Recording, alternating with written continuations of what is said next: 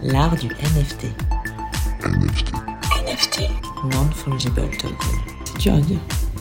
C'est de l'art, c'est de l'art, c'est de l'art. Bienvenue dans ce nouvel épisode de l'art du NFT, le premier de 2022. Alors, Benjamin Spark est artiste et moi, Lucie Léonore Riveron, je dirige une maison de vente aux enchères à Paris. Avec Florent Turin, notre Joker Tech, nous animons chaque semaine en direct de Clubhouse une conversation autour de l'univers incroyable des NFT. Nous décryptons l'actualité du moment, nous invitons des artistes, des protagonistes du crypto-art, et ainsi nous explorons le, le, potentiel infini de ces fameux actifs numériques appliqués au monde de l'art et de la culture en général. Vous pouvez participer à l'émission en direct tous les mardis à 18h ou vous rendre ensuite sur vos plateformes de streaming préférées sous forme de podcast. Vous pouvez suivre notre actualité sur notre compte Twitter art du NFT. Et c'est parti pour l'épisode du jour. Je suis vraiment ravie pour euh, commencer l'année de recevoir Albertine Meunier qui va nous parler de son parcours euh, foisonnant, euh, ludique et décalé et de tous ses projets en cours. Vous pourrez intervenir en fin de room et puis surtout rester jusqu'à la fin pour une petite surprise et des questions sur le vif. Pour l'heure, comme d'habitude, je laisse la parole à Benjamin qui va nous parler de l'actualité de la semaine. Merci euh, Léo, cher Léo. Euh, L'actualité, bah, évidemment, c'est la rétrospective de l'année 2021 qui est dressée par tous les médias euh, NFT que je consulte frénétiquement chaque jour. Alors aussi évidemment Twitter, on ne parle que des performances chiffrées de l'année 2021 avec les, avec les ventes de NFT qui ont explosé, euh, le nombre de wallets qui ont été ouverts cette année impressionnant, le nombre de visiteurs sur euh, les grandes places de marché comme euh, OpenSea. Et puis, c'est vrai qu'en 2021, on a vu éclore sous nos yeux, en à peine 12 mois, une véritable industrie, déjà plutôt pas mal organisée quand même. L'industrie du NFT est quand même passée de zéro à plusieurs milliards de chiffres d'affaires et puis surtout, on a vu l'émergence de dizaines de milliers d'artistes ou de créateurs en tout genre qui sont sortis du bois et qui sont venus euh, investir la place NFT pour vivre de leur art. Et moi, c'est ça que je retiens, c'est ça qui m'a vraiment le plus touché, c'est d'avoir suivi de près le parcours au jour le jour de quelques artistes NFT ou que j'ai suivi vraiment euh, quotidiennement presque. Je les ai suivis sur leurs réseaux sociaux, et puis, j'ai vibré avec eux lorsqu'ils ont créé leur premier NFT. J'ai vibré lorsqu'ils l'ont vendu. Ils ont partagé ça sur Clubhouse. J'ai entendu leur joie, j'ai entendu leur excitation d'avoir échangé des impressions avec des collectionneurs. Et puis, je les ai entendus vibrer avec la communauté NFT aussi, qui, s'est retrouvée sur les réseaux sociaux. Et puis, on a vibré aussi, pour ceux qui parlent anglais, avec les Américains. Je me souviens de ces rooms Clubhouse, tout, de, tout début 2021, février-mars eh ben, il y avait surtout des, des, des, interventions d'Américains et donc euh, on a pu euh, comprendre et apprendre beaucoup de choses. Et puis au fil de certains mois, les artistes que j'ai suivis ont tellement bien travaillé, enfin certains ont vraiment beaucoup vendu, bien travaillé, ils ont pu quitter leur job, ils ont pu vivre de leur art, ils ont pu offrir des vacances de rêve à toute leur famille. Et je me suis dit, waouh, tout ça grâce au NFT, c'est vraiment complètement fou. Euh, je connais même un artiste qui, qui chaque semaine fait état des royalties qu'il perçoit avec les reventes successives de ces NFT. Et donc, euh, c'est incroyable parce que c'est finalement c'est de la crypto qui lui arrive comme par magie et qui encourage bah, les artistes à continuer les NFT. Évidemment, c'est, je pense que ça a été une percée euh, euh, incroyable, une révolution aussi cette histoire des royalties sur les NFT. Donc voilà, tout ça pour dire que, bah, que ce qui se passe actuellement est complètement hors norme, je trouve. Et puis on a, une chance inouïe de vivre cette période qui est vraiment intense. Et je voulais juste dire ça pour la nouvelle année. Ben là, je m'arrête là parce que sinon, on va encore me dire que je suis un NFT enthousiaste. Euh, en fait, oui, c'est un mot que je viens d'inventer, hein, qui veut dire euh, NFT enthousiaste. Voilà. ben, c'est le néologisme de 2022, c'est pas mal, on garde. Ouais. Eh ben, merci beaucoup Benjamin pour cette euh, rétrospective express et, euh, et, oui, bon, enthousiaste, hein, euh, exalté même, on pourrait dire. Et, euh, et, on va voir ce que 2022 nous promet. Mais On a hâte, on a hâte de voir tout ça. Alors, on va passer à, l'interview d'Albertine, euh, qui a euh, un parcours euh, assez dingue, donc j'ai hâte qu'on y revienne en profondeur. Est-ce que pour commencer, Albertine, tu peux te présenter très rapidement? On va prendre le temps de revenir vraiment sur ton parcours, mais très rapidement nous dire qui tu es, où tu vis et ce que tu fais. Donc, bah, je m'appelle Albertine Meunier, c'est mon nom d'artiste. Donc, je me définis comme artiste numérique et même des fois comme euh, net artiste, artiste pas net. Euh, J'habite euh, en région parisienne, donc je suis, un, enfin, je suis sur Paris et bah, j'ai plusieurs activités. Je suis à la fois artiste de longue date dans le numérique. Depuis plus d'un an et demi, je suis collectionneuse de NFT et je produis aussi des NFT. Et enfin, euh, j'accompagne euh, l'avant-galerie euh, Vaucène sur ce sur ce sujet des NFT et donc on, on expose les NFT au même titre que que la peinture ou la sculpture ou des installations. Voilà. J'ai plusieurs activités, on va dire. Eh bien, on va prendre le temps de revenir sur chacune d'elles. On va, on va commencer sur ton parcours. Est-ce que tu peux euh, ben, nous raconter comment tu es devenue artiste, par quoi tu as commencé et, euh, et voilà. Puis on va te poser des questions au fur et à mesure. euh, ben, donc moi j'ai un. Il était une fois. Ouais, il était une fois. Donc euh, en fait moi j'ai un parcours euh, d'ingénieur. Euh, Enfin voilà, donc je suis pas, je suis pas une, formation euh, beaux-arts au début. Euh, voilà, donc euh, j'ai fait une formation d'ingénieur plus précisément en optique, donc ça n'a rien à voir avec euh, ce qui nous intéresse aujourd'hui. Et puis euh, j'ai eu la chance de voir euh, l'arrivée euh, d'Internet, j'ai un, certain âge maintenant. Euh, et donc avec l'arrivée d'Internet, j'ai, euh, je que j'ai multiplié mes activités. Et euh, en même en même temps que ma profession, en fait, j'ai commencé à développer une pratique euh, artistique. Là, on est à quelle époque à peu près? Dans les années, début des années 2000 Euh, ou même un peu avant. Ouais, Ok. donc moi j'ai commencé à Early en, Internet. Ok. voilà, en 91 et j'ai commencé une pratique créative en 98. euh, donc assez tôt en fait, voilà, il y a longtemps. Et c'était quoi tes premières créations Internet? Bah, c'était euh, des collages en fait. Donc euh, à l'époque je m'appelais pas Albertine, je m'appelais euh, Cat Bleu et je faisais des, des animations, des collages euh, animés. Donc c'est finalement pour moi, euh, c'est vrai que le des fois le NFT c'est un peu un retour aux sources.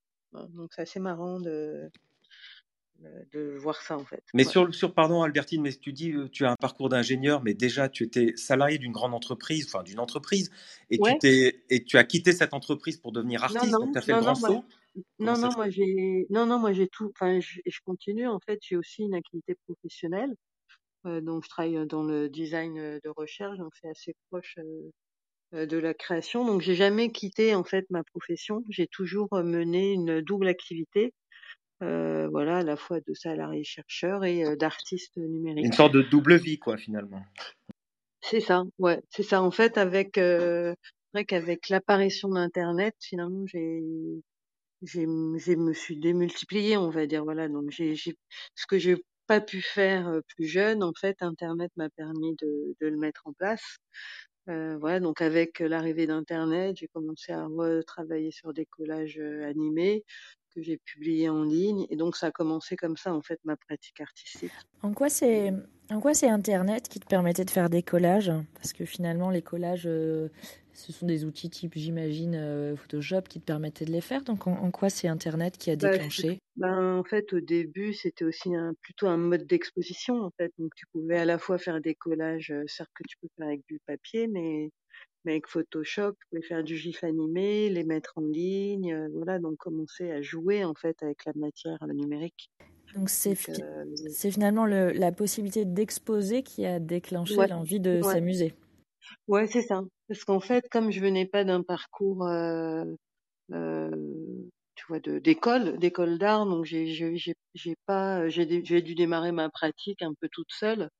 Donc je faisais du dessin, de la peinture, et puis c'est vrai qu'avec Internet, j'ai commencé à utiliser ce média-là au départ euh, comme un moyen d'exposition. Oui, oui, Et puis petit à petit, en fait, euh, ça s'est nettement élargi. Euh, et j'ai après, dans ma pratique, utilisé Internet comme un, à travers des installations, des objets. euh, je me suis intéressée aux objets connectés, à la data, à des, à des narrations. Voilà, donc j'ai fait beaucoup, beaucoup de choses euh, dans le numérique, mais c'est vrai que j'ai commencé en utilisant euh, Internet comme un moyen d'exposition et comme un moyen de donner vie à, à des œuvres animées en quelque sorte.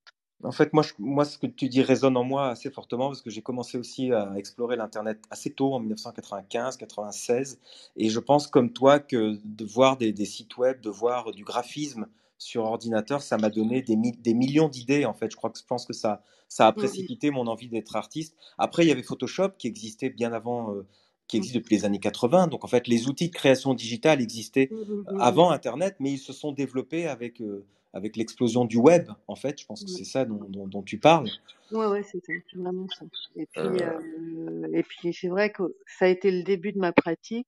Et c'est vrai qu'au fur et à mesure, je me suis intéressée plus à, au numérique comme un matériau euh, de, de, de réflexion, de création. Donc après, je me suis, je me suis euh, éloignée de, de ces images animées pour aller vers d'autres types de réalisations.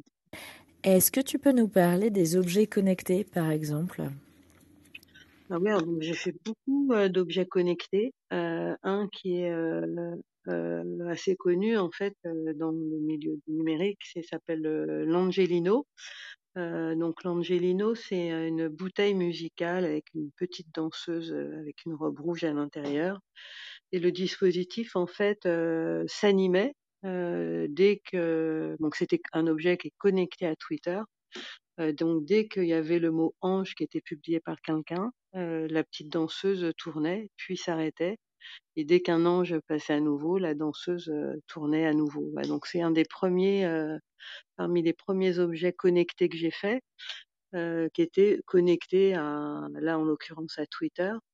Voilà, donc c'était une manière un peu décalée d'incarner l'objet euh, connecté. Et après, bah, j'ai fait beaucoup de beaucoup d'objets de type-là, euh, toujours connectés ou à Google ou à Twitter. Ou euh, j'ai beaucoup travaillé aussi avec un, ami artiste s'appelle Julien Levesque.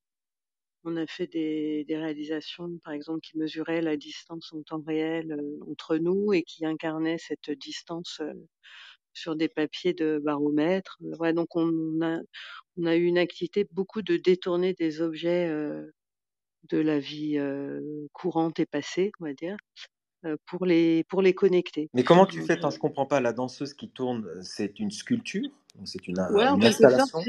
ouais, en fait, c'est une sculpture, donc c'est une bouteille musicale. Donc, s'il faut taper sur Google, ça s'appelle euh, les bouteilles Bols, B-O-L-S.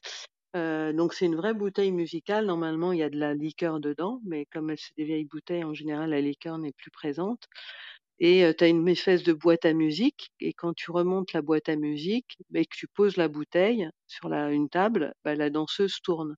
Ça, c'est l'usage courant de cette bouteille. Et en fait, moi, j'ai créé un, un dispositif avec un socle qui permet de d'animer, en fait, d'appuyer sur ce bouton qui fait tourner la danseuse. Non, mais le socle est Et connecté en USB à un modem qui est connecté à non, non, Internet. non, non, non, non, non, le socle est connecté. En fait, c'est c'est réalisé avec des, des cartes Arduino.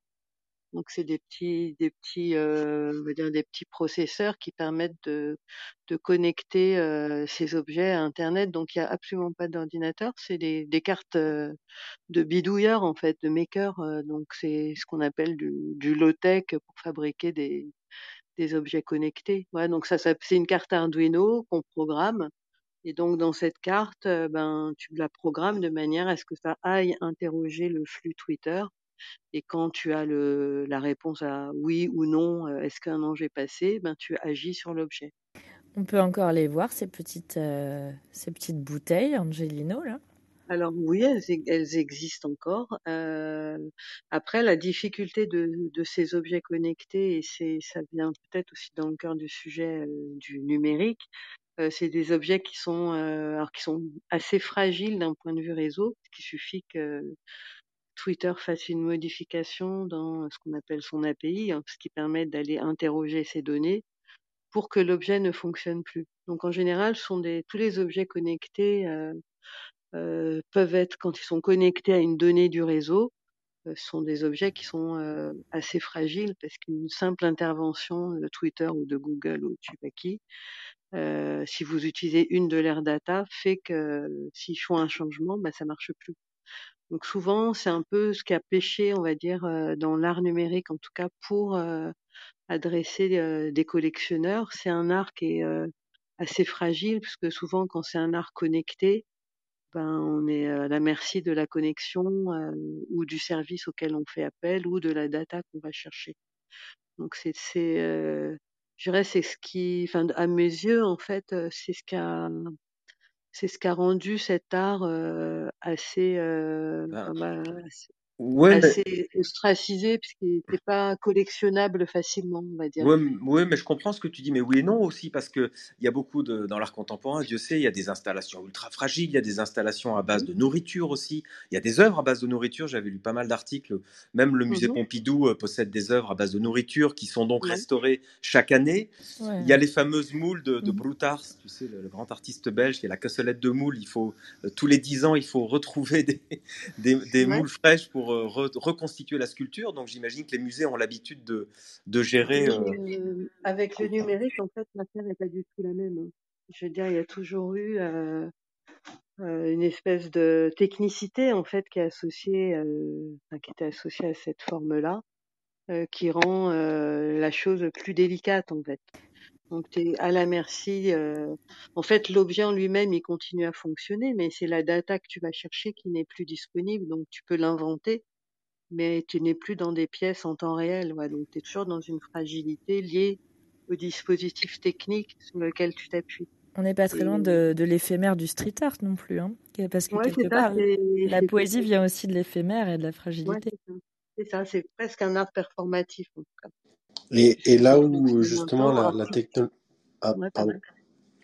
Excuse-moi, on, on t'entendait plus trop, mais euh, je- ce que je veux dire, c'est là où la blockchain peut être géniale, c'est justement qu'elle va pouvoir euh, rendre plus résiliente cette data, notamment à travers des, des, des réseaux d'oracle, on appelle ça. Donc, euh, c'est des, euh, enfin, et à travers la décentralisation, tout simplement, où Mm, mm. euh, ben, plusieurs entités vont pouvoir relayer les informations et donc euh, ces sources vont être ben, plus résilientes. Et je pense que du coup, ça pourrait justement permettre l'essor de, de, de cet art de nouveau. Je sais pas ce que tu en penses. Ouais, ouais, je suis assez d'accord. C'est vrai que la, bon, alors hein, moi, je m'intéressais aux, aux data des, des grands acteurs du web, donc euh, sont toujours très fragiles et pas forcément, euh, c'est pas tellement dans leur tendance de la, de la rendre accessible, en tout cas de manière transparente. Mais c'est vrai que euh, bah, ça peut rendre les choses plus solides. D'ailleurs, on, on voit dans les NFT la, la pérennité en fait des, NFT fait que bah, quelque part on, peut s'y fier. C'est quelque chose qui est solide dans le temps. Euh, avant d'attaquer le gros morceau euh, NFT, euh, moi j'aimerais juste revenir sur, euh, sur quelques, quelques œuvres, quelques projets que tu as pu faire avant. Mhm. Tu nous as dit tout à l'heure que tu utilisais Internet comme, comme matériau finalement, le, le- Ouais, c'est comme, voilà, le numérique comme matériau. Alors, est-ce que par exemple tu peux nous parler de l'œuvre J'adore envoyer des cartes postales à Google? Ah oui, ça c'est vieux. Euh, ben, en fait, euh, ouais, je, je prenais des, des photos de Google Street View et euh, ouais, j'envoyais des cartes postales. euh, je leur envoyais des cartes postales auxquelles ils m'ont jamais répondu euh, d'ailleurs. Et donc j'ai, ouais, pendant je sais plus euh, pas mal d'années en fait, euh, j'ai envoyé euh, ces cartes postales. Mais ça c'est assez ancien, je sais même pas quelle année c'est. Mais euh, voilà, c'est aussi euh, bon moi comme c'est vrai que j'ai un parcours assez long dans le numérique, c'est aussi la la magie de Google Street View qui est devenue complètement euh, complètement banale, on va dire, mais c'est vrai que quand on remonte dans le temps comme ça, euh, bah, découvrir euh, des paysages, euh, des images assez étonnantes, euh, voilà, ça fait partie de. C'est vrai que dans la pratique que j'ai eue, bah, il y a aussi l'histoire d'Internet telle que je- moi je l'ai vécue qui se qui se développe, quoi. Donc envoyer des cartes postales, euh, voilà, c'était prendre des paysages euh, qui étaient proposés par Google Street View et puis un peu retourner à l'envoyeur en fait. euh, Et alors, il y voilà y a plein d'autres œuvres avec Google. Google, Ouais, finalement, ouais. c'est un peu un, un- un- un co-auteur pour toi.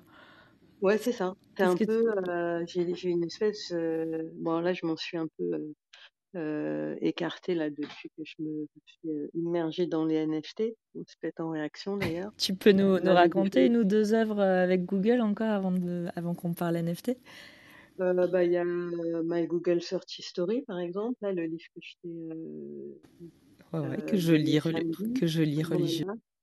Voilà, donc en fait c'est un projet euh, qui continue en fait que j'ai démarré il y a plus de 15 ans et qui est une collecte de toutes les recherches euh, que je fais sur Google et qui sont euh, euh, à travers une grande liste qui est organisée par date, mise dans un, publiée dans un livre. Et donc tous les cinq ans à peu près, je fais un livre. Donc là, j'en suis au troisième tome. Donc il y a eu le tome 1 qui a démarré en en 2000, euh, on est en 2006 et qui a été jusqu'en 2011. Puis j'ai fait 2011, euh, euh, 2016 et là je devrais sortir le tome 3. Donc en fait c'est une, sorte de, portrait en creux en fait à travers toutes les recherches que je fais. Et donc c'est une manière finalement de matérialiser euh, les données qui sont capturées euh, par nos recherches, qui représentent des quantités de données assez ahurissantes. Euh, voilà, donc c'est une manière de lire euh, la vie de quelqu'un à travers ses recherches. Euh, voilà, puis c'est aussi une manière de, bah, de révéler euh, cet invisible qu'on connaît tous, mais qu'on ne perçoit pas forcément. C'est une, une démarche assez particulière d'aller chercher ces données et de les regarder ou de les donner à voir. Euh, voilà, donc c'est beaucoup, euh, c'est un projet en fait que que j'ai commencé il y a très longtemps, à l'époque où les données n'étaient pas euh, des données extra, qu'on pouvait extraire facilement. Voilà, donc Mais euh, d'ailleurs, Albertine, tu as eu beaucoup de presse euh, dans, dans, dans l'art contemporain. J'ai ouais, lu pas mal de choses sur ce projet-là, My Google Search History. ouais, Euh, D'ailleurs, c'est l'objet de ma question, c'est qu'en fait, euh, c'est c'est assez étonnant pour quelqu'un qui est ingénieur comme toi, qui a un vrai parcours d'ingénieur, qui est toujours ingénieur et qui euh, s'intéresse beaucoup à la, à la, à l'électronique finalement, à l'informatique, etc., d'avoir des références aussi profondes à l'art contemporain, parce que on va parler de TNFT maintenant. Dans TNFT que je suis allé voir sur Super Rare, euh, mhm, d'ailleurs entre parenthèses Super Rare qui est une plateforme historique hein, dans les NFT, donc manifestement tu es là depuis depuis le début dans les NFT, ou en tout cas presque au Euh, pla- début. non, pas, Et- de- pas depuis le début, mais euh, Enfin bon, en tout cas, Ouais, c'est sur Super Rare, donc c'est vraiment, vraiment mhm, génial. Et j'ai vu qu'il y avait beaucoup de références à euh, Marcel Duchamp, au ouais, mouvement dadaïste, au, au surréaliste. Je parlais de ouais, Marcel Broutars, qui est un grand ouais, surréaliste belge, moi que j'affectionne ouais, particulièrement. Donc je retrouve beaucoup d'ironie, beaucoup d'humour, et il y a des références permanentes à l'art contemporain. Donc euh, comment dans Oui. ces NFT, d'où te vient cette culture en fait de l'art contemporain qu'on retrouve dans tes NFT Euh, je dirais que c'est l'âge, je sais pas. Euh, non, bah c'est la curiosité. moi, ce qui m'intéresse aussi, c'est de mettre tout ça un peu en perspective, de de donner des points d'ancrage à, ces, à ces mouvements-là. D'ailleurs, on a justement toujours avec Julien Lévesque, qui était mon qui est mon partenaire, on avait créé un mouvement qui s'appelait le Data Dada, voilà, qui fait référence au mouvement Dada. Et comme on travaille beaucoup sur la data, on a mis tout ça un peu en, écho. Et euh, c'est vrai que c'est, euh, je sais pas, pour moi, c'est presque, euh, euh, c'est une évidence en fait de- d'essayer de réinterpeller ces mouvements-là à l'aune du numérique. Donc euh, euh, oui, il y a beaucoup de références. Moi, les, artistes en de cette, enfin ouais, les Dada, les surréalistes, c'est vraiment une époque euh, que ouais, que j'affectionne particulièrement. Je la trouve à la fois légère, à la fois ironique, à la fois poétique. euh, Ouais, par exemple, bah, je vois dans ton DN un des NFT que tu fais, tu as repris euh, la photo de Satoshi Nakamoto, le, le fameux euh, créateur du Bitcoin, qui est en fait f- c'est ce japonais là, de- ça tourne dans les mèmes, ça tourne dans, dans Twitter, etc. On voit cette image d'un japonais qui prétendait être le vrai Satoshi Nakamoto, mais en fait, c'est juste un imposteur, tout ça parce qu'il a une carte d'identité où il y a écrit Satoshi Nakamoto, et tu l'as grimé en bleu, en vert, en rouge. Enfin, ça fait penser au Marilyn de Warhol. et, euh, et tu détruis l'icône. En fait, il y a une démarche d'iconoclaste dans, dans ton travail NFT qui est ouais. exactement ce que faisaient les Dada. Donc, il y avait Picabia, il y avait Marcel Duchamp, qui lui mettait des- en 1920, il mettait des petites moustaches euh, sur des posters de la Joconde et il mettait, il mettait euh, la show au cul. Donc, en fait, il, il détruisait le, le mythe des, des grandes images, des, des grandes icônes du contemporaine. Et donc, toi, tu fais à peu près ça. Enfin, j'imagine. c'est- ça c'est ce que c'est ce que je sais faire, on va dire. Ouais, c'est ce que ce qui me vient naturellement parce que euh, bah, c'est ouais, c'est vraiment des artistes que que j'affectionne particulièrement euh, sur euh, ouais, c'est vraiment une époque que j'aime beaucoup. Ouais, donc je connais pas mal de références, mais bon, c'est c'est la curiosité. Tu vois, par exemple là, je j'ai lu euh, chose que je connaissais pas un, un livre qui s'appelle Gabriel sur euh, la femme de Picabia qui était aussi amie avec Duchamp. Enfin, voilà, donc c'est une époque que je continue toujours à J'ai lu ce bouquin. Il est fantastique. Ouais, moi aussi. Ouais, ouais, c'est Il faut que je te retrouve le titre. Il faut qu'on C'est retrouve. Léo, c'est Gabriel. C'est Gabriel, ouais. Ouais, ouais, avec un Ouais. accent, euh, avec, un Avec, des trémas. Moi, moi j'aimerais bien savoir, Albertine, euh, euh, comment tu as découvert les NFT et, et en quoi ça a finalement euh, euh, changé ton travail? Parce que tu nous as dit que Ouais. finalement, Internet, euh, c'est la découverte d'Internet qui t'a amené à, à- à créer. Donc là, qu'est-ce qui se passe quand tu découvres l'existence des NFT Euh, Comment ça se passe? Comment tu découvres? Ouais. Euh, Voilà. Alors, euh, bah déjà, j'étais euh, donc déjà j'étais vraiment dans la data, à l'explorer un peu de tous les côtés, dans tous les sens. Et euh, voilà, j'avais des espèces d'obsession de ces acteurs du web, que, les GAFA, donc j'ai fait tout un travail sur les GAFA, que j'ai senti un peu, enfin c'est comme si tu te, tu peux taquiner l'éléphant, mais bon, au bout d'un moment, tu te, tu, tu tu tournes un peu en rond. Donc moi j'ai eu la sensation, en tout cas dans ma pratique, de, de tourner en rond euh, sur ce sujet-là des data, et donc euh, en fait, j'ai arrêté un peu la pratique artistique pendant quelques temps, un peu à, vide, tu vois, comme quand on a des périodes un peu de creux, comme ça, dans une dans une euh, démarche d'artiste. Et puis, bon, j'ai commencé à accompagner la galerie, l'avant-galerie Bossen sur un projet qui s'appelait Infinite Skull, qui était une confrontation entre euh, un peintre qui s'appelle Ronan Barrault et le jeune artiste Roby Barra qui se des images par intelligence artificielle. Ouais, donc je vais pas détailler cette expo, mais c'était vraiment euh, ce qui m'a permis de, de rencontrer Roby Barra. Donc en gros, c'est euh, moi je suis rentrée Tu, euh, tu- peux nous dire en, deux mots qui est Roby Barra? Peut- Peut-être que tout le monde ne le connaît pas. Ouais, alors donc euh, Roby Barra, c'est un jeune artiste. Bon, euh, moi je l'ai rencontré, il avait 18 ans, un talent euh, incroyable, euh, qui crée, un jeune homme qui crée des images par intelligence artificielle avec des réseaux de neurones. Et c'est un des, de mon point de vue, c'est un des artistes qui crée des images les plus poétiques que j'ai jamais vues euh, avec cette technique-là. Voilà, donc j'ai eu mon œil qui s'est vraiment accroché parce qu'il est très Tu l'as tu l'as découvert où? Comment? Euh, sur Twitter. Ok, tweet. Twitter, euh, ouais, toujours Twitter. Et, euh, je l'ai contacté, on lui a proposé cette expo euh, à Paris et on s'est rencontrés comme ça. Voilà. Et puis, euh, bah, Roby, donc c'est aussi un des premiers artistes, euh, bah, c'est le premier artiste à publié sur euh, sur Super Rare. Mais euh, je dirais qu'à cette époque-là, quand ça a commencé vraiment, euh, donc il a quand il a commencé à publier sur Super Rare et moi-même quand je suis tombée il y a plusieurs années sur le site des CryptoKitties, euh, en fait j'ai créé un MetaMask et puis j'ai arrêté parce que je comprenais rien du tout.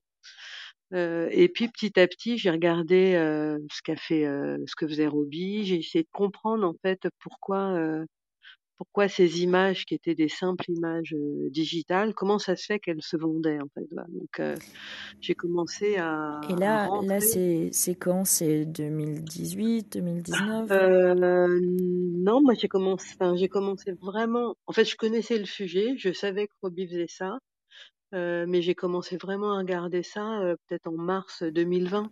tu Ok. vois. En fait, ça- quand il a publié une œuvre qui s'appelle Saint-Nazaire, euh, là, j'ai commencé vraiment à me dire mais qu'est-ce qui se passe ici en fait? Alors que j'aurais pu euh, très bien collectionner Roby avant, mais il y a quelque chose qui m'échappait complètement parce que j'avais pas, euh, on n'en avait pas parlé euh, directement. Tu vois, lui il faisait ça aussi comme ça, sans sans y prendre garde quelque part. Et donc là, déclic au mois de mars, euh, il y a, euh, il y a euh, presque deux ans maintenant.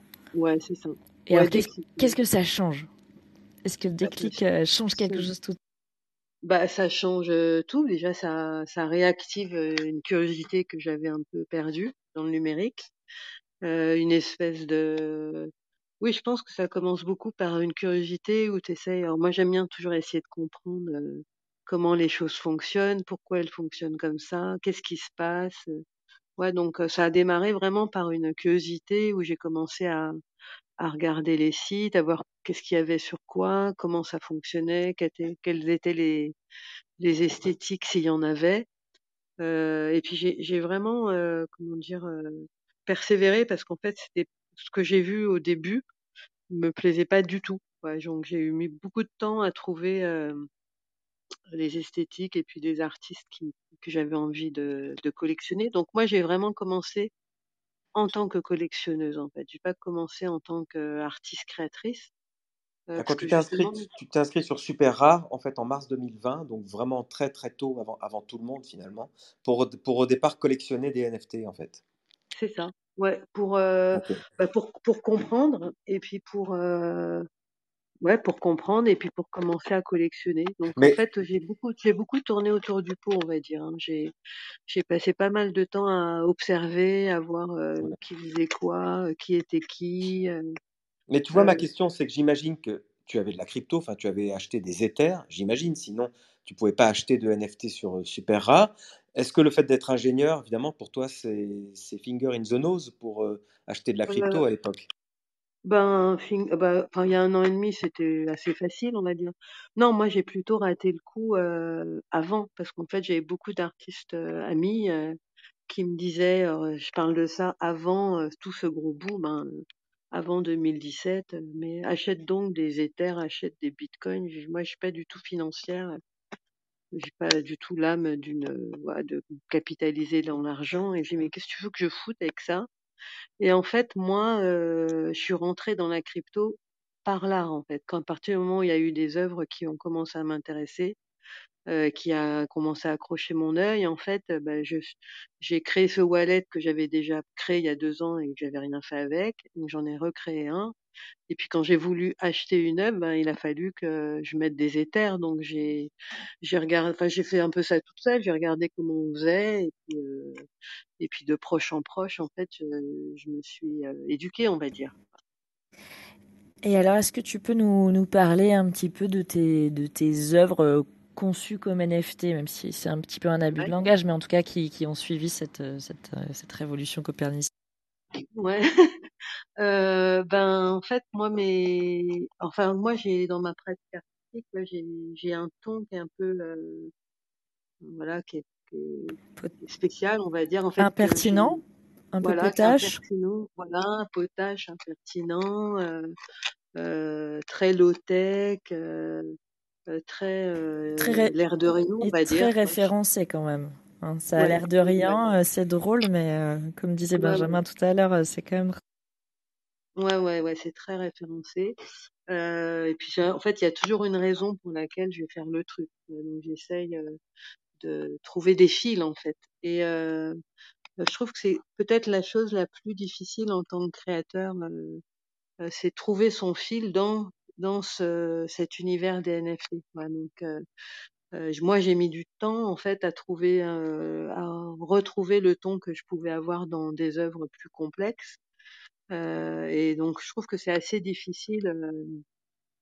effectivement, c'est presque des œuvres qu'on pourrait dire conceptuelles. d'essayer de partager une pensée.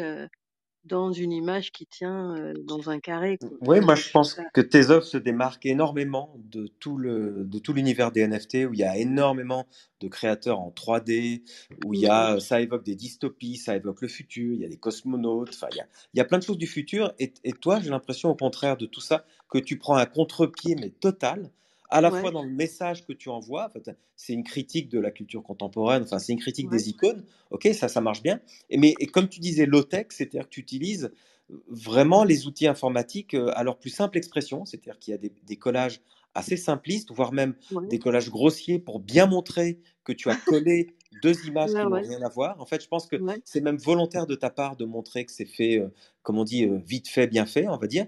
Mais derrière, il y a un message qui est effectivement extrêmement drôle, extrêmement piquant aussi. Donc, euh, tu, tu fais ça, enfin, justement, tu réfléchis à beaucoup avant ou c'est quelque chose de totalement spontané et tu gardes que tes œuvres qui te plaisent ou comment tu fais? Bah, en fait, moi, je peux être, ça peut être ou très rapide ou très très long. En fait, j'ai l'impression que le, enfin, j'ai toujours fait comme ça sur toutes les œuvres. En fait, tu as des œuvres qui viennent très vite et tu les réalises très vite. Et puis, il y en a, tu dois y penser pendant trois mois pour sortir le truc parce que tu trouves pas l'ex, bah voilà, même un petit détail, tu trouves pas l'expression qui te va, tu trouves pas le truc. Donc là, par exemple, je suis sur une œuvre que je suis en train de créer qui est autour de, bah, qui est en référence à, à Manzoni, justement sur la mer de d'artistes, quoi. Et euh, bah, j'ai beaucoup de, je mets du temps en fait. Donc des fois, ça peut être très long, alors que ça paraît vraiment bâclé. euh, ouais. En fait, ce côté low tech, c'est aussi une pratique que j'ai toujours eue et qui, enfin, souvent, c'est un des reproches. Enfin, alors que moi, je le faisais vraiment volontairement. On me dit non, mais c'est pas, toi, tu es pas assez léché, c'est pas assez net, pas assez art contemporain. Tu vois, là, ton bois, il est pas assez foncé. Enfin, moi, c'était fait exprès, en fait. Donc, j'ai et ce côté, euh, en fait, c'est comme un côté un peu spontané. Euh, euh, ouais, j'aime bien les, c'est comme des bricolages, en fait. Moi, c'est dans le numérique, c'est aussi ce que j'aime. Ce que j'aime exprimer, parce qu'en fait, c'est une succession de, de découvertes, de petits bricolages, de trucs qu'on apprend à associer. euh, Et alors, euh, euh, alors justement, tu parles ouais, de, de bricolage. Tu bricoles aussi beaucoup euh, artisanalement, enfin matériellement, parce ouais, que tu as une vraie réflexion sur euh, la monstration, l'exposition euh, des œuvres et en l'occurrence des NFT. Alors, ouais. est-ce que tu peux nous parler un petit peu de ça et puis euh, du coup de, de l'exposition en cours à l'avant-galerie Voilà. Donc, oui, alors après, en tant que collectionneuse, moi, chez moi, j'ai des tableaux, de la peinture et tout ça, mais j'ai pas la nécessité d'exposer ma collection à mes propres yeux, on va dire.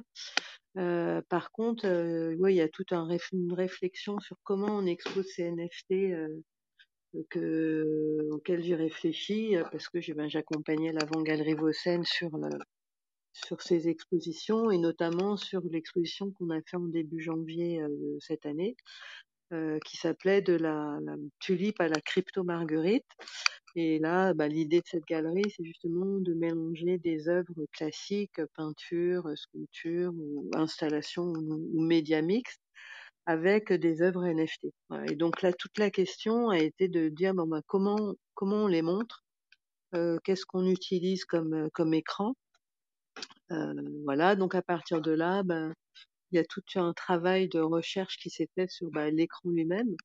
Moi, j'avais beaucoup d'œuvres carrées qu'on voulait montrer, donc bah, j'étais attachée au format carré. Je voulais pas montrer du carré dans du rectangle parce que je trouve que c'est vraiment moche. Et donc, on- j'ai abouti sur des petits écrans qui s'appellent des écrans Pomoroni. Voilà, et donc j'ai cherché sur internet pour les comment comment on les utilisait, donc avec une carte qui s'appelle Raspberry, une petite carte qu'on programme. Ouais, donc il y a tout un savoir-faire euh, qui se développe en fait en, fond- en, en même temps que voilà la, la nécessité là, c'était comment on expose ces, ces NFT, comment on essaye de leur donner une comment dire une qualité particulière parce que c'est pas une image comme une autre, donc euh, Oui, avoir un écran spécifique, c'est aussi à mes yeux assez important. On voit ça, on voit ça sur ton Twitter. Donc, l'avant, tu parles, tu parles de l'avant-galerie Vaucen, qui est une galerie à Paris, ouais, euh, qui a proposé très très tôt, je me souviens, avec euh, quand on a commencé les, les rooms NFT, en février déjà, l'avant-galerie Vaucen à Paris proposait déjà des expos de NFT. C'était extrêmement précurseur. Donc toi, j'ai vu que tu proposais, donc tu as des, des écrans digitaux en- qui sont déjà au format carré, donc pour, pour ouais. tes œuvres qui sont carrées. Mais toi, Mhm. Albertine, dans cette galerie, tu es partenaire, parce que d'habitude, les artistes ne sont pas galeristes, mais toi, j'ai l'impression que tu t'impliques dans les expositions euh, dans Ouais, cette galerie. Ouais, tout à fait. Ben, on est, euh, ouais, on est partenaire, donc on, enfin partenaire. Moi, je l'accompagne sur la partie numérique. Euh, voilà, donc on choisit des thèmes, euh, puis voilà, quels artistes vont coller à cette, à ce thème-là. Et l'idée de Caroline Vossen, qui est la galeriste, moi je l'accompagne que sur cette partie-là. L'idée c'est vraiment qu'à chaque exposition, ben, le, le NFT soit présent, mais au même titre que d'autres euh, d'autres artistes, d'autres médias, euh, d'autres médiums. Euh, justement, c'est une manière pour les collectionneurs plus classiques, en fait, de, de découvrir le NFT, de découvrir l'art digital, de découvrir ces artistes-là. Euh, voilà, donc c'est un, un mélange et moi je l'accompagne dans cette dynamique de comment on montre ça, qui on peut montrer. euh, Est-ce que Ouais, tu peux nous parler un petit peu de l'expo en cours, justement? Qu'est-ce qu'elle raconte? Qu'est-ce que vous exposez? Alors l'expo en cours, elle s'appelle euh, Christmas Hanging, donc c'était à l'occasion de, Noël et du Nouvel An. Voilà, on a fait une petite exposition, mais qu'on va, je pense qu'on va prolonger. Euh, donc on présente euh, des œuvres, bah, par exemple un duo à nouveau entre Roby et Barra et Ronan Barrault, avec de la, peinture de fleurs et une création de, de Roby faite par ordinateur. On peut trouver des, jeunes peintres qui sortent euh, des beaux-arts euh, ou des installations avec des néons ou euh, des peluches euh, et, euh, et des NFT. Et dans les NFT, ben là, l'idée de cette exposition, c'était de faire des NFT euh, entre guillemets pas chers, en fait, euh, voilà, de manière à susciter la curiosité, euh, euh, d'essayer, euh, voilà, à travers des œuvres simples, euh, d'essayer d'embarquer des gens dans cet univers-là. Voilà. Et alors, ça, ça fonctionne? Vous Ouais, embarquez des gens? Ouais, on arrive à chaque à chaque expo à embarquer un petit peu plus de gens, pas forcément beaucoup, parce que c'est un, on le voit hein, pour des collectionneurs plus classiques, ben, il y a un chemin mental à faire, euh, euh, voilà, entre euh, entre le moment où tu en parles à la, au début de l'année et puis euh, et la fin de l'année, bon ben il y a il y a un collectionneur, enfin qui collectionne pas mal d'œuvres classiques, qui au début dit ouais mais c'est quoi ce truc, je comprends rien. Bon six mois plus tard il est revenu, il a compris un peu plus. Et puis là il a dit ah ouais combien ça coûte cette celle-là? Bon il a pas acheté parce qu'il trouvait que c'était encore trop cher ouais, il mettait pas ça au même niveau que la peinture on va dire. Mais euh, il y a un chemin en fait et que ce chemin euh, C'est un euh, long chemin d'évangélisation. Ouais, c'est ça. Ouais, donc c'est un. Moi, c'est ça qui m'intéresse en fait hein, dans cet ac- accompagnement avec euh, Caroline. C'est euh, moi comme mon sujet c'est le numérique et que j'ai- j'aime ce sujet-là et que je trouve le- je trouve passionnant. J'ai envie de le partager avec d'autres. Et c'est vrai que dans cette galerie, ben en fait, on essaye plus euh, de d'éclairer le chemin que euh, on n'est pas on n'est pas dans la spéculation euh, ou dans des artistes hyper chers. Enfin, c'est pas le sujet quoi. Oui, en tout cas, tu as raison, éclairer le chemin, c'est exactement ça, parce que tous les artistes, et je, je suis aussi concerné, on cherche à, à créer euh, des, des expositions hybrides entre le monde du digital, pur digital, donc exposer des NFT sur des marketplaces ou dans des métaverses, et puis exposer ça en physique, parce qu'on veut à tout prix et absolument embarquer euh, les gens qui, qui ne sont pas encore là-dedans, on veut les embarquer avec nous dans les, dans les NFT, et ça passera par une exposition physique. En plus, je trouve ça vraiment créativement je trouve ça fascinant d'imaginer euh, une, une correspondance entre Mm. du digital et du physique. Donc, c'est ce que vous essayez de faire euh, à Mhm. l'avant-galerie Vossen. Et, et, euh, est-ce que, par exemple, concrètement, est-ce que tu... Comment ça se passe? Je veux dire, les expositions, les gens sont convaincus Est-ce que les gens disent, OK, euh, j'ai envie, euh, j'aime ton œuvre, Albertine, donc j'a- j'achète l'œuvre avec l'écran que tu me proposes Ils ramènent ça chez eux et puis est-ce qu'ils ont aussi le NFT dans leur wallet? Est-ce qu'il y a une correspondance? Comment vous faites? Ouais, ben après les gens peuvent acheter le NFT sans l'écran, mais euh, en fait les collectionneurs plus classiques, ils ont besoin de ce petit écran en fait. Et euh, en fait, ils ont besoin. Un, collectionneur de NFT, il a pas besoin de nous, on va dire. Il, voilà, il, sait faire. Là, le public, c'est pas tant celui-là, c'est vraiment euh, ces, ces collectionneurs euh, peut-être moins avertis qui veulent euh, qui veulent euh, acheter le NFT. À la limite, eux, ils ont euh, ils ont l'écran, alors que tu leur dis maintenant, il faut que vous créez un wallet, il faut euh, il faut transférer l'œuvre dans votre wallet. euh, mais si tu veux, enfin dans les collectionneurs qu'on a vus nous, il y en a pas un qui part pas sans écran. Parce que c'est pas les mêmes collectionneurs en fait. Les collectionneurs euh, comme euh, qui sont depuis là depuis un bout de temps sur le NFT, ils ont le digital déjà en eux, si tu veux. donc ils n'ont pas besoin d'un écran pour savoir qu'ils ont cette œuvre. Alors qu'un un amateur d'art plus classique, euh, le wallet, euh, ça c'est bien, mais ça lui suffit pas. Très intéressant ça. Exactement. Enfin, euh, en tant que collectionneur d'œuvres d'art digi- enfin, digital, j'ai absolument pas besoin d'un écran. D'ailleurs, si je veux diffuser mes œuvres sur, sur un écran, je prends mon écran. Enfin, j'ai pas besoin que Ouais, l'artiste me fournisse son écran. Et tu as Ouais. exactement raison. C'est ceux qui, en revanche, ne sont pas encore dans les NFT ou qui n'ont pas encore acheté un NFT. Euh, ils ont besoin de repartir avec un, un objet physique sous le bras, en fait, pour avoir le sentiment Ouais, d'acheter quelque chose, de posséder l'œuvre, en fait, exactement. mais parce qu'en fait, euh, les, enfin parce que là, on parle souvent beaucoup des collectionneurs de NFT, mais les collectionneurs d'art euh, qui collectionnent pas du numérique, bon ben quand ils, achètent une œuvre euh, dans une galerie, euh, voilà, que ce soit une peinture, un dessin, une photo, bah leur truc c'est de la voir, bah, c'est de la voir chez eux, de la regarder tous les jours. euh. Ouais, le collectionneur d'art, c'est, je parle de entre guillemets petits collectionneurs, hein, pas ceux qui collectionnent euh, comme des malades, mais qui, sa- qui ont plus assez de murs pour mettre leurs œuvres. Non, je parle des, des amateurs en fait. Et l'amateur d'art euh, collec- collectionneur, il, il aime voir ce qu'il achète en fait, parce que c'est, il achète avec ses yeux en fait. Enfin, je le ressens comme ça. hein. Donc il a besoin de voir. euh, Il y a, euh, il y a voilà, au aussi, euh, moi je suis un peu entre les deux, je, je collectionne un petit peu de NFT euh, que j'aime avoir sur mon wallet, mais euh, ouais, maintenant j'ai un petit écran aussi chez moi. Et en fait, d'avoir un petit écran chez soi, ça permet aussi de continuer l'évangélisation et de montrer que euh, Ouais, c'est ouais. pas que du virtuel et que euh, ben, ça- il y a aussi une forme de sensorialité en fait. Ouais, c'est ça. Et que euh, pour des collectionneurs, euh, ça leur permet de, de voir que c'est intéressant en fait qu'une image, euh, même si elle est digitale, ça reste une image euh, dont Ça l'esthétique reste une, création, ouais. Ouais, mm. Euh, Est-ce que euh, il y a des, des- des questions, des interventions parmi nos auditeurs et nos auditrices hein? Si vous voulez, si vous voulez poser des questions à Albertine, ben, n'hésitez pas à, à lever la main. On vous fait monter sur scène. Ne soyez pas timide. Non, mais en attendant que quelqu'un lève la main, juste Albertine, euh, est-ce que en termes d'œuvre, euh, comme tu es, j'ai vu que ça fait donc un peu plus de deux ans que tu es sur Super Rare, est-ce que Mhm. tu as, tu projettes de proposer de nouvelles œuvres prochainement? Est-ce qu'on te suit? Est-ce qu'il y a une actualité euh, brûlante dans ce domaine? Bah, Brûlante, moi je suis comme à la vitesse de l'escargot, mais mais oui, ouais ouais, je vais continuer là, je vais continuer ma toujours ma série NFT stands for, ça, je la continue. Euh, et puis euh, bah, dans le sujet super rare avec euh, Benoît, je sais pas si les gens connaissent sur la roue, mais Benoît de, du ben on concourt en fait, on a fait le, on a concouru pour avoir un space sur Super Air.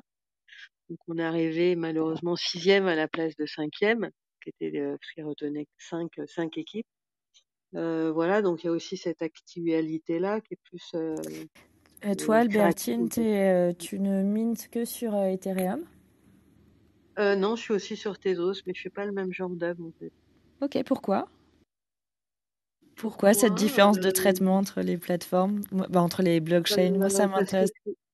ouais, bah parce que je fais pas les mêmes choses, c'est pas les mêmes sujets. Euh, je suis sur un autre mode d'ironie, on va dire. Et tu peux nous parler un petit peu de ce que, de ce que tu mines sur Tezos? Bah, là, pour l'instant, c'est assez simple. En fait, c'est euh, et puis déjà, c'est une question de format. Et le format, il est rectangulaire. Alors, c'est tout bête, mais euh, ça, pour moi, ça change beaucoup. Euh, et sur Tezos, en fait, je, là, je m'amuse avec euh, Richard Prince. En fait, je fais des captures de ces captures et euh, je signe avec euh, avec les emojis euh, quatre flammes et, et tracteur. Et euh, il voilà. Et Ex- c'est tout. Excellent, mais il faut connaître Richard Prince. Alors, euh, pour, enfin, Voilà. c'est quand même, c'est quand même une star de l'art contemporain qui déjà lui-même détournait les grands panneaux de publicitaires 4 par 3 qu'il y avait dans New York pour Marlboro. Donc, il prenait lui-même en photo des photos, des photos de, de panneaux 4 par 3 en fait. Ouais, c'est ça. Donc, c'est Ouais, une a- mise en abîme, quoi. il y a aussi quelque chose. Une, ouais, une mise en abîme totale. Ouais. Il y a aussi quelque chose qui, qui m'amuse beaucoup, que je crois avoir vu passer, c'est que tu t'es euh, euh, emparé des, euh, des adresses Ethereum de certains artistes. Est-ce que tu peux Ouais, nous parler de ça? Ça m'a beaucoup. Ouais, bah j'ai l'adresse Ethereum de David Hockney, de Jeff Koons, euh, de Marcel Duchamp. Et ils se rendent compte de ce que ça veut dire? Enfin, Marcel Duchamp peut-être pas, mais les autres Ouais. Bah, les autres, euh, ils ont pas l'air de réagir, alors je vais, je vais passer à la vitesse supérieure. Euh, non, ils se rendent pas compte, ouais. Non. Et j'ai aussi les adresses de grandes galeries, en fait, euh, comme Perrotin, euh, Kamel Nenour, euh, Co- Tadeusz Kopak, euh, Magda Danis. Ouais, je, je m'amuse en fait. Et quand tu dis que tu as les adresses, c'est que tu as les noms de domaines Ouais, en les, Ok, ouais, les noms de domaine. Ouais, bien joué. ouais, c'est, ouais, ouais, c'est, ouais, pour l'instant, euh, il y a qu'un, il y a qu'une personne qui a essayé de m'en acheter une. Un un collectionneur qui aime s'amuser aussi. Je, il voulait m'acheter Jeff Koons. Je lui ai dit non, tu rigoles, je pas. Mais euh, ouais, c'est une manière. sacré. En fait, c'est une manière aussi euh, bah, d'interpeller sur, euh, je sais pas, d'un point de vue, euh, comment dire. Bah, en fait, les artistes du numérique, moi, comme ça fait longtemps que je suis dans cet univers-là, c'est des artistes euh, bah, qui ont aujourd'hui la chance, de pouvoir vivre de leur art. Euh, et ça, c'est une chance incroyable. Ce qui n'était pas le cas pour les décennies précédentes. Moi, il y a plein d'amis artistes qui font tous autre chose à côté, qui ont galéré comme des malades, parce que bah, il y a que quelques artistes qui sortaient, puis toute la masse en fait vivotait, donc c'était pas glorieux, on va dire. Il y a toujours une espèce de mépris de l'art contemporain installé, on va dire, pour cette forme d'art. Donc, c'est vrai que l'achat de ces adresses était une manière de leur dire bah il y a des trucs que vous savez pas voilà il y a et qui existent et qui Et vous la êtes en train de passer à côté de ce qui se passe. peut-être voilà alors après il faut avoir la faut dire la modestie de l'accepter voilà. donc ce qui est pas forcément euh, ce qu'on Benjamin, j'espère que tu as déposé euh, Benjamin Ouais. Alors oui, on est d'accord, Malbertine, que tu as déposé jeffkoons.eth. C'est bien ça ouais mon c'est ça Ok. ouais Moi, j'ai déposé mon benjaminspark.eth, mais tu me donnes une idée, je vais déposer albertinemeunier.eth ce soir. ouais ouais tu peux ça ça me gêne pas parce que moi j'ai Albertine sur ETH ouais. D'accord. Mais c'est vrai que je m'amuse, euh, c'est avec Nel Beloufa qu'on s'amuse comme ça. J'ai son adresse aussi et je veux absolument que l'échanger contre une casquette euh, CryptoPunk et je sais pas, il a, il a- il veut que je lui donne, je sais pas ce qu'il veut. Non, mais bon, voilà, c'est une manière de taquiner, comme moi j'aime bien taquiner. euh. On, on a le temps pour une, euh, une dernière question, donc soit euh, de, de quelqu'un dans, notre auditoire, euh, soit de, de notre Joker Tech, Florent. voilà, comme vous, comme vous voulez, si quelqu'un veut prendre la parole. Ah, on a quelqu'un. Ouais, j'avais plein de questions, mais vous avez tellement bien euh, fait le, le job que ben, moi, j'ai rien à dire. Enfin, j'ai des questions, mais elles sont pas pertinentes, donc euh, autant faire monter la personne. Je crois que c'était Mafouz alors. Je crois. Hop. Si j'ai bien vu. Sinon, moi j'ai encore des petites Si, questions. si, hein. bienvenue Mafouz, on t'entend. on t'entend. Ah, mais Mafouz, on t'entend. Tu peux poser une question. J'ai déconnecté mes écouteurs. Bonsoir tout le monde. Moi, c'est Mahfouz Adedjuma. Je suis artiste peintre et en parallèle aussi, je suis, dans le notariat. Et j'aimerais, s'il vous plaît, savoir, j'avais déjà posé la question à Benjamin qui m'a demandé mon numéro. Je me suis lancé dans l'art euh, il y a bientôt trois ans. Et du coup, j'ai connu les NFT en, et- en fin d'année 2020. Et j'aimerais savoir, s'il vous plaît, par quel canal il faut passer pour pouvoir se, se lancer dans les NFT. J'ai pas, je me suis rendu compte qu'il fallait avoir une très bonne communauté derrière pour le et pour lancer le projet. Et moi, j'ai pas encore cette communauté puisque je me suis lancé dedans. Et Mhm. d'après mes recherches, et je, je- j'ai pu comprendre qu'il y a OpenSea et Rarible. Ce soir, Mhm. j'ai entendu parler de Star aussi, un truc du genre. Donc, j'aimerais juste savoir et par quel canal déjà aller et sur ce terrain pour pouvoir euh, et s'en sortir. Donc, c'est c'est plus ça. Euh, rapidement. C'est ouais, c'est un C'est un long vaste chemin sujet. de... Ouais, c'est un long chemin. C'est Bah, il faut être déjà quand on quand on veut sortir en tant qu'artiste, bah, faut être patient parce que le être artiste c'est un travail. Donc ça peut mettre du temps. Faut pas forcément penser qu'on va décoller du, du jour au lendemain. Voilà, c'est un, un long chemin. Euh, ça c'est une première chose. Et puis bah après il existe plein de plateformes euh, qui permettent pour des jeunes artistes de publier euh, leurs œuvres pour qu'elles soient collectionnées par euh, des collectionneurs. Euh, voilà, donc il y a les différentes blockchains, différentes plateformes. Je sais pas, quand on est jeune artiste, euh, voilà, qu'on ne veut pas forcément payer des, des, des, des coûts de transaction énormes, euh, commencer sur euh, le Ikenunk et affilié, c'est c'est le plus simple, je pense. Voilà, après ça dépend aussi de votre ambition, ça dépend du projet. Vous pouvez démarrer sur OpenSea, sur Rarible. Oui, c'est bien, Euh, Albertine, tu as, résumé, mais je pense qu'il y a aussi l'aspect mm, communautaire qui est très important, ouais, construire sa ouais. communauté. En tout cas, merci euh, Mafous pour la question, parce que il y a Artemor Brian, certainement, derrière, qui, qui voudrait poser une question. Mhm. C'est toujours Brian, ouais. Euh, je me demandais, Albertine, selon toi, pourquoi est-ce qu'il y a eu autant d'artistes qui ont commencé euh, l'art digital il y a euh, début des années 2000, etc., qui aujourd'hui sont pas reconnus comme, on va dire, à la hauteur de, de leur rôle de pionnier dans le Mhm. marché des NFT et celui de l'art. Alors, Robbie Barra, c'est un, un mauvais exemple, puisque c'est sûrement un de ceux qui, qui, qui, marche le mieux euh, pour le coup, et même lui, sa démarche est, est intéressante, puisqu'il a un peu arrêté d'en faire, si je comprends bien, depuis, euh, Mm, depuis au moins quasiment un an, quoi. Depuis ce qu'on parle des NFT, lui, c'est le moment a, où il a décidé d'arrêter pour des raisons euh, éthiques, je crois.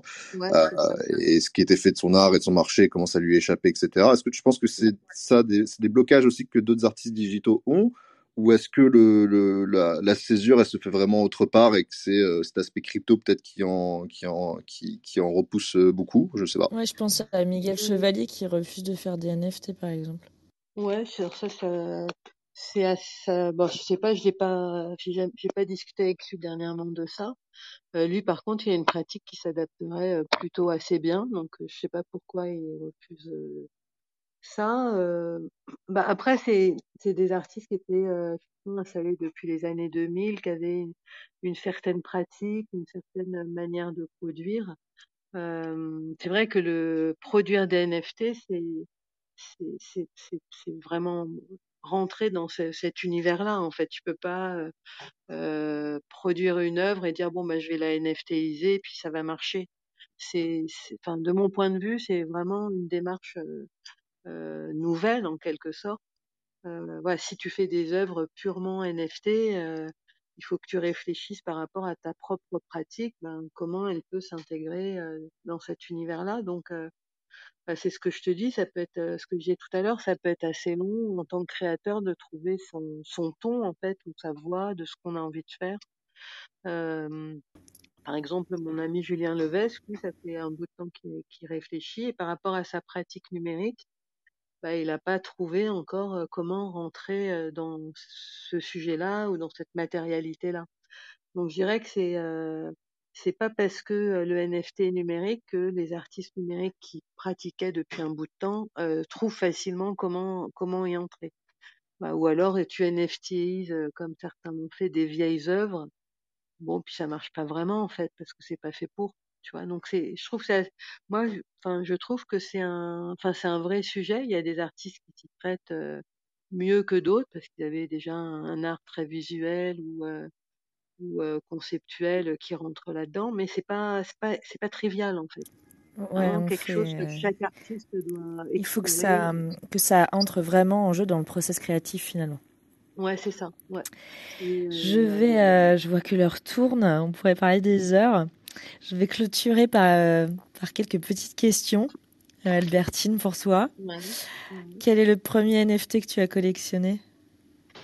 Alors j'ai eu la chance euh, qu'on m'offre mon premier NFT. Ouais.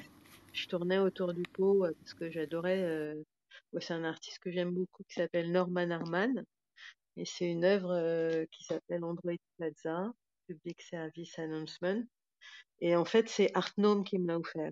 Voilà, C'est sympa d'avoir un cadeau comme preuve. voilà. Et donc c'est lui qui m'a euh, qui m'a mis euh, qui m'a mis le pied à l'étrier, on va dire. Bah, une fois que j'avais cette œuvre-là que j'adorais, ben ça m'a permis de démarrer. C'était, C'était foutu après. Voilà, T'es plongé Ouais. dedans. Le Ouais, NFT que tu n'as pas réussi à avoir? Bah, c'est un NFT de Sarah Zucker, en fait. Euh, là aussi, je tournais autour du pot. Puis moi, à l'époque, le... il y a un an et demi, le... l'Ether était à 200, 200 euros Ah ou ouais. 180 euros. Et je sais pas pourquoi j'ai tourné autour du pot et je l'ai finalement, euh, je l'ai pas. ça- C'était l'œuvre qui s'appelle Treasure Witch, qui est une sorcière euh, un peu glitchée, un peu horrible. Voilà. Et euh, voilà, bon, voilà, je je passe à côté comme comme Et t'as pas réussi à acheter sarahzucker.eth pour lui. Euh, non, non, mais par contre, j'ai réussi à acheter un Sarah Zucker euh, sur Tezos. Ah. Euh, le prochain NFT, celui que tu as en vue? Bah, moi, j'aimerais bien acheter un nouveau Max Osiris sur Super Air. Comme il est banni pour l'instant, j'attends. Ça marche. Et enfin, l'invité que tu aimerais écouter dans cette room? Ben, j'aimerais bien euh, un anglo-saxon. J'aimerais bien écouter Robles. Ah ouais, Robles. Ouais. Rodness, ouais. Et, et en français, parce que moi, je sais pas si j'arriverai à faire une interview d'une heure en anglais. Euh, en français, euh, attends, euh, ah, j'ai un, alors j'aimerais bien écouter un petit collectif euh, qui s'appelle CEGZ, quelque chose comme ça. C-E-G-Z. Tu, Ouais, ou retrouveras, tu me diras. Je te le Ouais. redonnerai. Et en fait, ce sont des, des gens qui sont dans le numérique depuis très longtemps, donc qui sont associés à l'école d'art d'Orléans. Un- Quelqu'un qui s'appelle Emmanuel Guez, qui est un, qui, qui est dans le numérique depuis très longtemps. Et euh, c'est assez euh, marrant parce qu'en fait, ils font des, des œuvres inspirées par le NFT, par la télématique. Donc, ils sont Ok. sur Tezos. Ok. Et euh, ouais, j'ai trouvé intéressant parce qu'ils ont- ils sont dans le numérique depuis longtemps, justement, et euh, ils rentrent d'une certaine manière. Moi, je trouve ça intéressant. Génial. Eh ben, c'est noté. On les contactera. Euh, et enfin, pour clôturer, je laisse, euh, je laisse la parole à Florent pour euh, notre petite tradition du giveaway.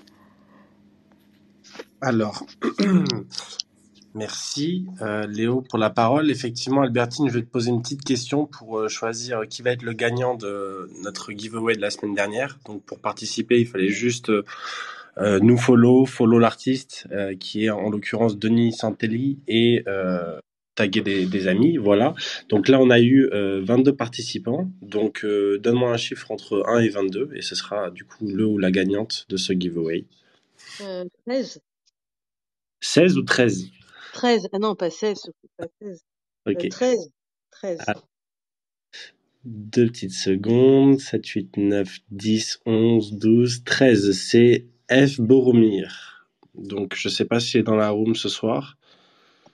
Euh, bon, on vous mettra en contact en On tout sent cas. que Oscar est déçu de ne pas avoir fait le, le, le tiercé. Le triplé. ouais.